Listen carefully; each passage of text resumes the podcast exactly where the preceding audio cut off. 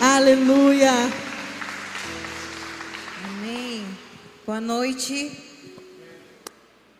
Boa noite. Como vocês estão? Bem, nós já temos passado um tempo na presença de Deus de forma maravilhosa. Eu não sei você, mas eu amo adorar o Senhor. E, e acredito que esse é o primeiro momento do nosso culto, sempre tem que ser. É quando você e eu podemos dar ao Senhor. Meu nome é Esther, alguns de vocês talvez não me conhecem. É, eu já estou, sou colombiana, por isso às vezes vão escutar alguma palavra mal falada, mas você vai entender em nome de Jesus. E tenho já sete anos aqui no Brasil. O Senhor me trouxe com um pretexto, mas me trouxe por um propósito muito grande. Hoje eu estou casada, tenho um filhinho brasileiro. Meus pais estão conosco aqui também, servindo ao Senhor. E hoje agradeço a Deus e, e agradeço também o apóstolo confiar essa noite. É, esses dias eu disse em casa, o culto da noite uma responsabilidade muito grande, amor. Estava conversando com ele aí do nada, apóstolo liga, Esté? Tá bom, sim, senhor, eu vou lá. Porque sempre precisamos estar prontos, amém? Amém. E essa noite eu quero compartilhar com você uma palavra que talvez o, o título que, que tem essa mensagem você fique pensativo até, até vendo essa arara aqui de roupas. É, eu sou estilista, mas eu não vou falar de moda. E o que eu quero compartilhar com vocês diz: a grama do vizinho é mais verde. Quem já pensou nisso em algum momento? Quem já olhou e disse: hum, essa pessoa dali é muito melhor do que eu, olha a vida que ela tem, olha essa mulher. Esse tempo agora de pandemia, a gente olha o Instagram e alguém disse: essa pessoa viajou em meio da pandemia e eu nem sem pandemia eu consegui ainda fazer umas férias. E a gente fica olhando, vendo outras pessoas, desejando talvez a vida de outros. E estamos acostumados a estimar só aquilo que nossos olhos veem. E aquilo que nós não enxergamos. Aquilo que você e eu não enxergamos. Eu trouxe algumas roupas aqui porque eu queria mostrar para vocês como às vezes nós, como todos os dias, você e eu, homem e mulher, precisamos nos vestir para diferentes faces de nós. Os homens talvez que estão aqui, mulheres que precisam ser profissionais exemplares, que precisam se vestir todo dia como um profissional exemplar, como uma uma mulher que está na frente, talvez de homens ou de outras mulheres. Você se veste todo dia, ou você tem a faceta de mãe que fica em casa, que está ali para seu esposo constantemente, para seus filhos, fazendo o alimento diário. Nossas facetas. E nessa noite a Bíblia a Bíblia nos mostra muitos homens e mulheres de vidas reais, com vidas reais, como a sua, como a minha. E creio que Deus se encarregou, e talvez propositalmente Ele deixou na palavra vidas de homens e mulheres que erraram muito. Ao longo da palavra, nós vemos centos de mulheres e homens que tiveram muitos erros, mas muitos deles também tiveram acertos. Sabe por quê? O Senhor deixou isso na palavra para que você e eu não achemos que o caminho é muito difícil para seguir. Ele quer que você possa olhar na sua palavra e possa ser inspirado por homens e mulheres que se levantaram. Amém. Essa noite eu quero que você e eu possamos mergulhar em uma história que para mim é maravilhosa. E com certeza nós precisávamos falar hoje de uma mulher a mulher é protagonista nessa história, mas é muito importante o homem de quem nós vamos. O homem que está aí sentado não ache que você veio no dia errado, no momento errado. Não. Essa palavra é para todos nós. Abigail significa alegria do pai. E nós encontramos sua história em primeiro livro de Samuel, no capítulo 25. Se você está com sua Bíblia, eu pediria para você abrir sua Bíblia, por favor. Em primeiro livro de Samuel, no capítulo 25. Talvez você já conheça a história. E eu quero situar você um pouco. A Bíblia nos relata que após a morte do profeta Samuel, Davi vinha fugindo do rei Saul, que queria matá-lo. Davi ficou por um tempo no deserto de Parã, junto aos seus homens de guerra. E você vai me acompanhar a partir do versículo 2 e diz assim: Você já está na palavra? Pode levantar sua mão assim? Também está aqui na tela. Disse-se: E havia um homem em Moab que era proprietário de terras no Carmelo. Este fazendeiro era, diga, muito rico. Você pode repetir: muito rico. E era o nome deste homem Nabal. E o nome da sua mulher Abigail. E era mulher de bom entendimento e formosa. Vamos ler aqui novamente, por favor. Disse: E era, este homem se chamava como? Nabal. O nome da sua esposa era Abigail. A mulher era, diga comigo, inteligente e muito agradável aos olhos. Era muito bonita. Versículo seguinte disse: No entanto, seu marido, pertencente à família de Caleb, diga, era grosseiro e mau. Versículo seguinte disse que Nabal estava em Carmelo.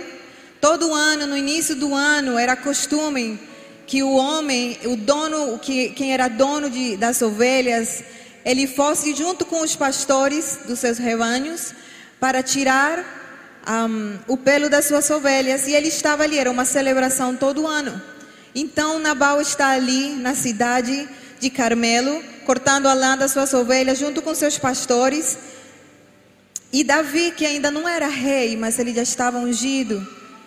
E você vai lembrar, como eu falei no início, ele estava fugindo, estava no deserto. Davi Escuta e sabe que Nabal está ali na cidade e coloca dez dos seus homens e pede para ele ir, eles irem até Nabal e dizer para ele que durante o ano todo que passou, ele e seus homens tinham cuidado dos seus pastores e das suas ovelhas para que ninguém fizesse dano.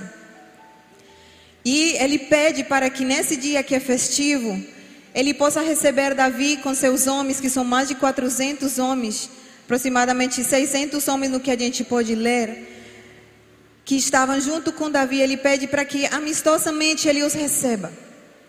Mas eu quero que você leia comigo, no versículo 10 e versículo 11, a resposta que Nabal dá para o criar, os, os homens que enviou Davi. Então Nabal retrocou as, aos mensageiros de Davi: Quem é Davi? Quem é o filho do Jessé? Hoje, um dia, hoje em dia há muitos servos que fogem do seu Senhor. Tomaria eu o meu pão, a minha água e a carne de animal que abati para meus eh, tosqueadores e daria tudo esse mantimento aos homens que não sei de onde vêm?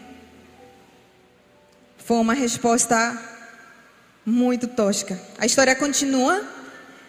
E os homens de Davi vão para Davi e dizem para ele aquilo que Nabal tinha respondido. Davi é um homem de guerra. Davi tinha tratado bem os seus homens. Davi tinha cuidado deles. Davi fica furioso. Então ele toma 400 dos seus homens e disse: Vamos, todos peguem suas armas, porque não vai ficar nenhum homem da casa de Nabal vivo. Até crianças. Ele queria matar, ele queria acabar com tudo, ele estava irado. Então Davi vá em direção à casa de Nabal.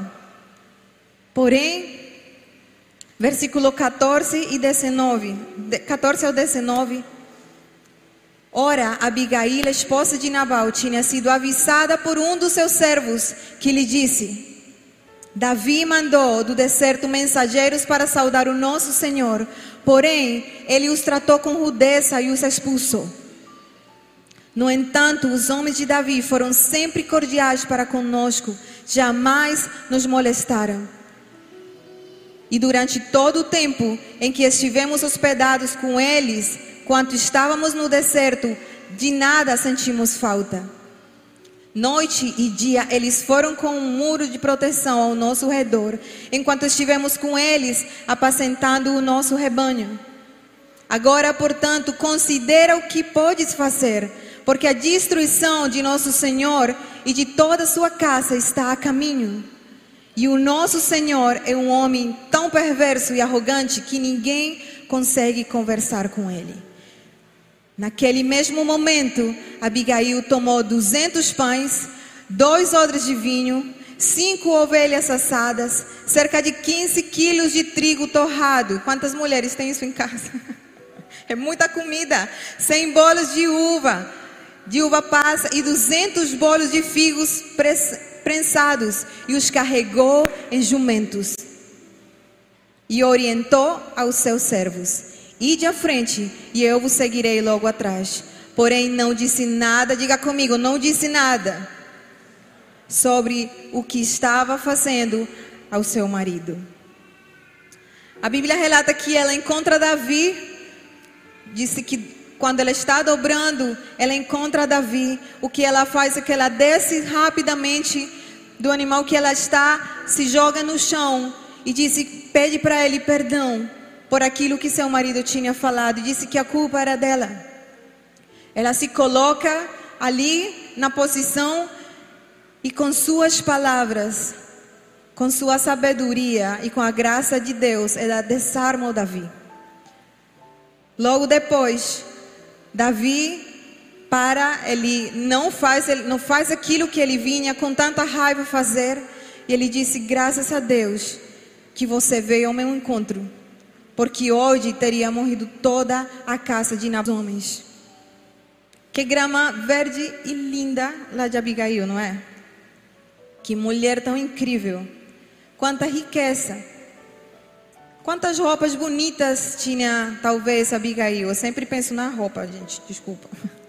Penso sempre na roupa, nos sapatos, nas joias, nos perfumes. Mulheres, né? Quantas coisas bonitas teria ela. Mas o que acontecia das paredes e da porta para dentro da casa de Abigail? Aos olhos e a história é muito bonito, mas o que acontecia atrás das portas? Eu sei que as mulheres que estão aqui, talvez quem nos assiste, não vai me dar uma resposta, uma resposta silenciosa, mas só você conhece como é sua vida atrás das portas da sua casa. Só você conhece como é o seu dia a dia atrás das paredes. A grama está linda, o Instagram está perfeito, as suas fotos, o que você publica é perfeito, mas e aquilo que está dentro do coração? A Bíblia não especifica, ou não é específica nos detalhar como era a vida de Abigail. Esse é o único relato que nós temos da sua vida no início. Mas eu tenho certeza de uma coisa se eu traduzisse a palavra de hoje, eu diria que Abigail era uma mulher que estava aos pés da cruz. Eu diria que Abigail era uma mulher que se revestia de força. Era uma mulher que procurava a presença de Deus. Porque como é que você pode aguentar um homem rugir, como era seu marido? Se não for revestida do poder de Deus como Abigail poderia subsistir todos os dias, sim com muito dinheiro, mas isso jamais iria cobrir uma vida hostil dentro de casa. Essa noite eu quero compartilhar para vocês quatro benefícios de nos revestirmos da presença de Deus. E não é só para mulheres, é para vocês também, homens. Primeiro, nos faz mulheres virtuosas revestir-nos da presença de Deus. Provérbios 31 nos fala da mulher virtuosa. E eu sei que às vezes quando a gente lê como mulher, acho que é um, um patamar muito alto. É uma coisa que a gente talvez diga, não dá, é muita coisa perfeita nessa mulher. Abigail era uma mulher virtuosa. Lendo o versículo a versículo, eu fui tirando na sua história cada uma das coisas que caracterizavam Abigail. Ela era inteligente, bonita, dedicada ao seu lar. Já pensou ter tanta comida pronta? Ela não falou, olha, está vindo o Davi. Pronto, então, bora bater a massa do pão, mistura aqui as, as uvas, faz. Não, a Bíblia diz que ela pegou, tudo estava pronto. Provérbios 31 disse que a mulher A mulher virtuosa, ela sabe mandar a seus criados, as pessoas que têm. Então, talvez, lógico, ela não preparava tudo isso, mas ela sabia mandar a quem precisava. Ela era dedicada, trabalhadora, ocupada, discreta. Ela era sensata. Ela era prudente. Mas isso ela não poderia ter longe da presença de Deus. Note que a Bíblia disse a mulher virtuosa. Ele não disse só para mulher casada, ou a esposa virtuosa, ou a mãe virtuosa. Você está aqui, você talvez disse, mas eu sou solteira, eu não tenho filhos, não quero, talvez não estou nem pensando em casar, mas você pode ser uma mulher virtuosa.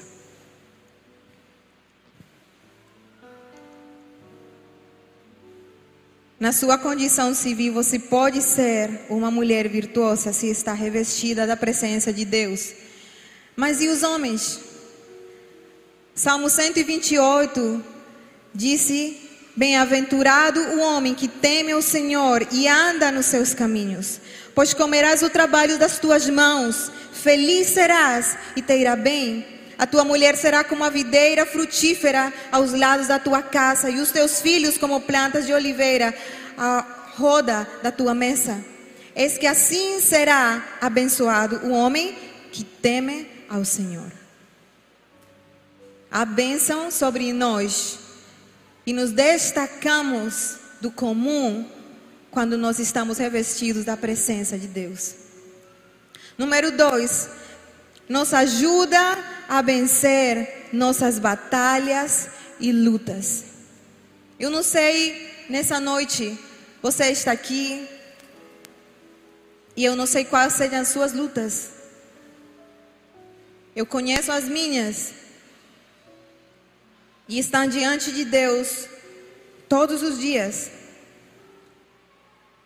Mas eu não estou só nesse caminho. A Bíblia disse em Isaías 43, 2: Quando passares pelas águas, estarei contigo, e quando pelos rios, eles não te submergirão. Quando passares pelo fogo, não te queimarás, nem a chama arderá em ti. Abigail tinha lutas atrás da sua porta, mas ela não estava sozinha. Você não está só na sua situação. Você pode olhar talvez em volta e pessoas físicas, talvez você diga: não, não tem ninguém. Tem. Deus sempre coloca pessoas à nossa volta. Ele nunca nos deixa sós. E para vocês também, homens, eu sei que há lutas muito grandes no dia a dia, há problemas que enchem a cabeça. O homem tem a responsabilidade do dinheiro, de trazer a provisão, de estar presente para os seus filhos. Mas em tudo isso, se você está submetido à presença de Deus, você não está só. Alguns dias eu, eu publiquei no Instagram um, um vídeo que, que me, me impactou só é a palavra, é o que nós lemos, mas que é real. A Bíblia diz: submetam-se a Deus, resistam o diabo e ele fugirá. O problema é que nós queremos viver sem nos submeter a Deus e esperamos que o diabo fuja. E não dá. Ele não vai fugir da sua casa enquanto nós, e nem da minha, enquanto nós não vivamos submetidos ao Senhor. Número 3. Nos alivia e traz descanso às nossas almas. Mateus 11, 28 disse: Vinde a mim, todos os que estáis cansados e oprimidos, e eu vos aliviarei. No final desta história, Abigail tem uma vitória muito grande. Além de Abigail ter, ter entrado ali na frente de Davi e ter parado aquele momento de ira, a Bíblia disse que Abigail ela volta, ela volta para para sua casa e encontra seu marido bêbado porque era um dia de festa. Quando ela encontra com seu marido, a palavra disse que ela fica em silêncio. Ela não disse nada do que aconteceu.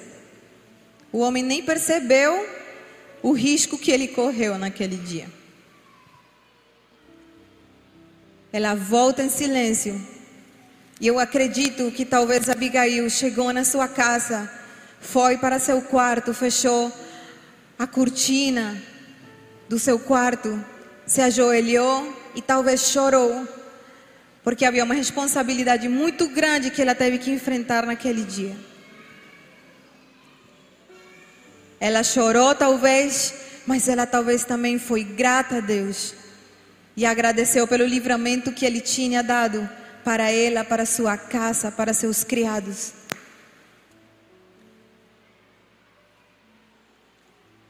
Logo depois, no dia seguinte, talvez amanheceu o dia, ele já estava melhor, mais coerente. Abigail confronta seu marido e conta para ele aquilo que aconteceu. E a Bíblia nos relata que Nabal adoece, quando, quando ela conta para ele, Nabal adoece. E dias depois, Nabal morre. Dias depois da morte de Nabal, Davi sabe da morte de Nabal e manda a pedir a Abigail em casamento. Eu não estou dizendo que Deus lhe vai dar um outro casamento, então não vai tomar isso por outro lado, em nome de Jesus. O que eu quero lhe dizer é que o Senhor sempre nos dá um novo caminho para andar. O que eu quero que você possa ver nessa noite é que talvez você pode estar cansado do caminho, cansado das facetas que você vive todo dia, se vestindo de uma forma diferente para enfrentar um novo dia. E você disse, Senhor, quando? Ou talvez não disse nem Senhor, porque talvez até agora você tenha caminhado nas suas próprias forças.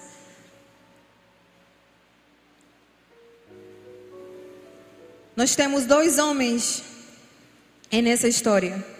Nós temos Nabal, que já falamos aqui era um homem rude, um homem ruim. O criado disse para Abigail: A senhora sabe que não dá para conversar com ele.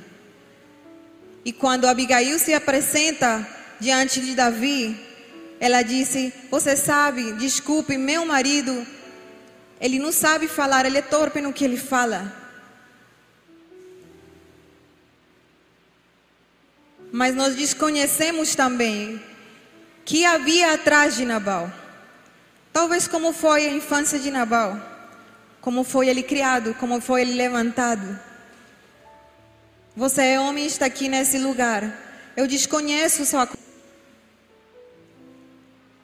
mas você sabe o que há na sua história. Você sabe o que há desde as coisas que você lembra que marcaram sua vida façam de você que às vezes tenha uma conduta que não seja a certa. Nós temos jovens aqui que ainda não estão casados. Talvez você está namorando. E você, a imagem que a gente sempre quer quando a gente vai casar é poxa, eu quero um homem perfeito. E a mulher quer a mulher perfeita. Mas a pergunta é: você está se preparando? Está sendo uma mulher virtuosa e perfeita para encontrar um homem virtuoso e perfeito? E vice-versa, você, homem, está olhando sua conduta para poder entrar em um relacionamento saudável? Nós temos a Davi também nessa história. Impacta saber que ele foi chamado um homem conforme ao coração de Deus. Porque o currículo do Davi na Bíblia, ele é cheio de coisas muito ruins. Ele foi assassino, ele trouxe uma mulher para ficar com ela. Ele mentiu. Ele fez coisas que Deus não mandou fazer. Quando Saul, o rei Saul, um espírito mau visita o rei Saul, vem sobre ele. Um dos criados do rei Saul disse: Eu conheço um jovem. Ele é bonito, exterior, fisicamente, a grama bonita. Mas ele sabe tocar harpa, é guerreiro. Mas o mais importante, ele disse: O Senhor está com ele. Jovem que está aqui, nós vivemos, eu sou colombiana, eu sei que no mundo todo isso é importante, mas eu me, me surpreendi muito quando eu cheguei aqui com a importância que o brasileiro dá ao corpo físico. A imagem, o físico, é muito importante para vocês. Eu não critico isso, isso é muito importante. É o corpo que Deus usa aqui na terra para nos movimentarmos, para fazer a sua vontade. Mas se isso desvanece, isso passa, isso acaba, isso envelhece. E por dentro, como nós somos, como nós nos estamos preparando? O que há atrás desse corpo forte? O que há atrás desse rosto lindo? O que há atrás dessa roupa cara? Que há atrás desse sapato de luxo, desse carro bonito que você conseguiu. Talvez há feridas do passado, talvez há feridas da sua infância, talvez há palavras que você tenha escutado todos os dias em casa, ou talvez vem de relacionamentos difíceis que você já viveu e tem marcado sua vida.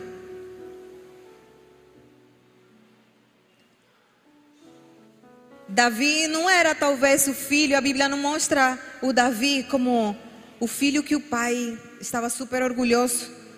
Quando Samuel vai ungir o rei, dentre os irmãos de Davi, dentre os filhos de Jessé, o último em vir é Davi. Ah, sim, eu tenho um outro filho, mas ele não, ele não tem cara de rei, nem corpo de rei. Ele está lá cuidando das ovelhas. Porém, o Senhor estava com Davi. Eu não sei quem você quer ser em um tempo como este. Eu não sei quem mulheres que estão aqui que o que você quer ser em um tempo como este? Porque eu falo um tempo como este. Porque há um ano para cá nós já não vivemos o mesmo mundo que nós vivíamos. Aquilo que você vê é um novo normal, mas não é normal. E as coisas dia após dia vão mudar. E você vai ficar no mesmo lugar. Ou você pode hoje, como você está, conforme você está, você pode olhar para a cruz e dizer: Senhor, eu preciso de Ti. Com meus erros, com meus temores, com minhas lutas, com as feridas da minha alma, com uma infância mal vivida, com a ausência dos meus pais em casa, com o divórcio com o abuso. Eu corro os pés da cruz, porque eu quero ser revestido de força e de poder. Esse é um tempo em que você e eu não podemos ficar tinha um pastor, o meu pastor na Colômbia, ele tinha uma forma de falar que era feia e forte, mas era real. Você não pode continuar lamendo suas feridas.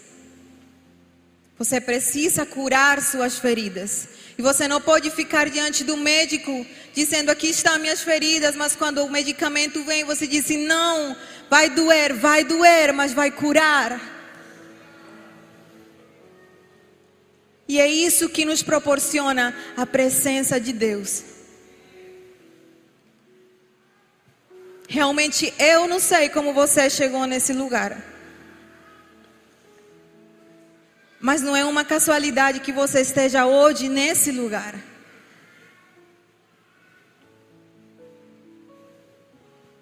Eu não sei como veio sendo sua vida ao longo dos seus dias. Eu não sei o que você estava pensando e sentindo ontem à noite, quando ninguém estava olhando para você. Mas eu sei de um que estava ali. O Senhor estava aí no seu quarto. O Senhor estava aí no seu silêncio. E o Senhor está do seu lado hoje dizendo: Filho, venha beber da alegria que vem do meu trono de amor. Eu quero pedir que você fique de pé.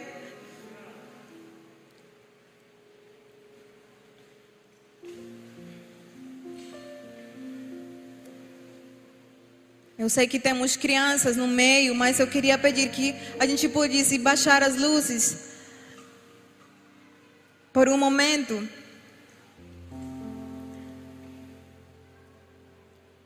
Para que você sinta mais intimidade de poder, talvez com seus olhos olhar para o teto, mas saber que além desse teto há um Deus que está olhando o seu coração.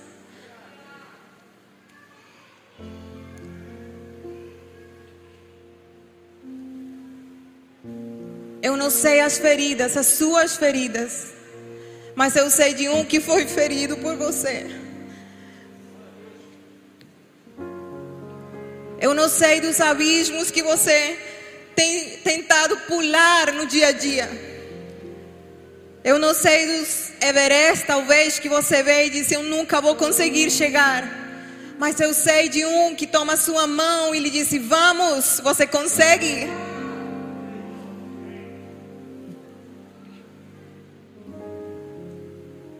Feche seus olhos no seu lugar e permita que Ele fale o seu coração.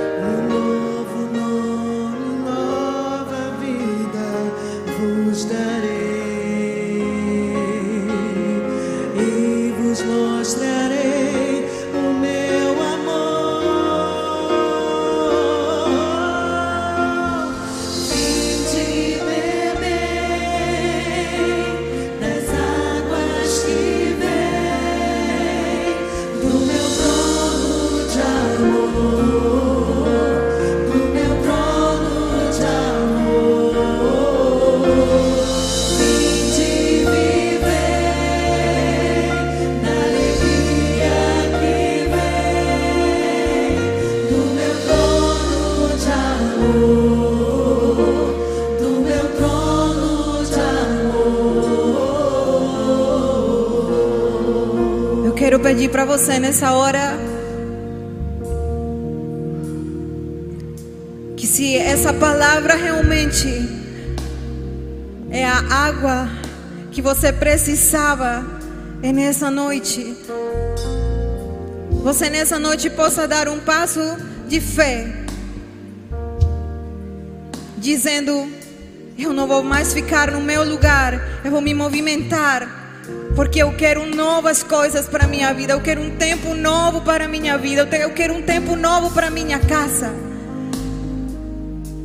Eu quero lhe pedir que você rompa essa noite com seus temores e talvez a sua vergonha. E diga para o próprio diabo: Diabo, não mais. Eu sou submetido agora à vontade de Deus para a minha vida.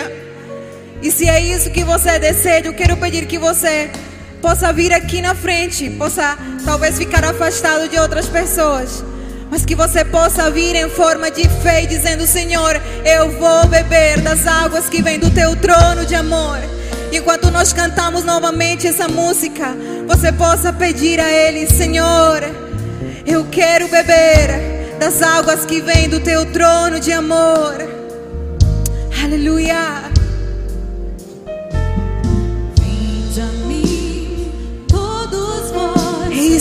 Fala para você. Venha a mim, E eu vos aliviarei. vos aliviarei.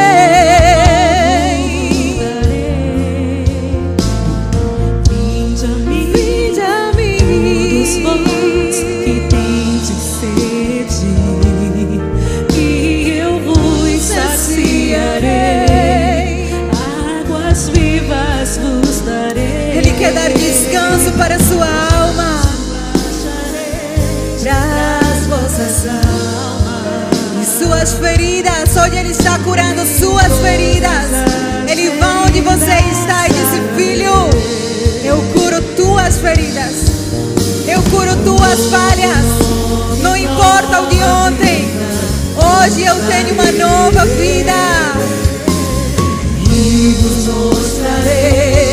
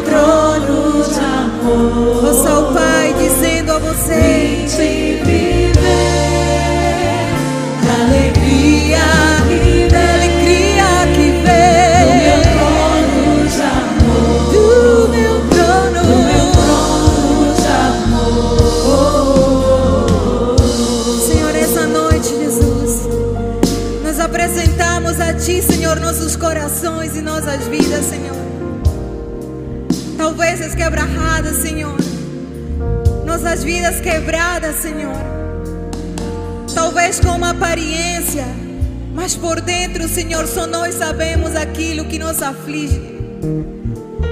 Nós hoje, Senhor, queremos colocar nas tuas mãos, Senhor. Queremos ser esses homens e mulheres, Senhor, revestidos do teu poder, Senhor. Homens e mulheres que vivem, Senhor, embaixo da tua presença todos os dias, não só no domingo, mas na segunda, na terça, na quarta, na quinta, na sexta. Todo dia, Senhor, nós queremos ser homens, mulheres, jovens, Senhor. Jovens, mulheres, crianças, adolescentes, Senhor que não se conformam com esse mundo, Senhor, mas que procuram tua presença, Senhor. Queremos viver, Senhor, sometidos a ti. Queremos viver em tua presença, Senhor. É a nossa oração, é o nosso desejo. Em nome de Jesus. E se você crê que isso é para sua vida, diga amém. E dê esse forte aplauso a Jesus.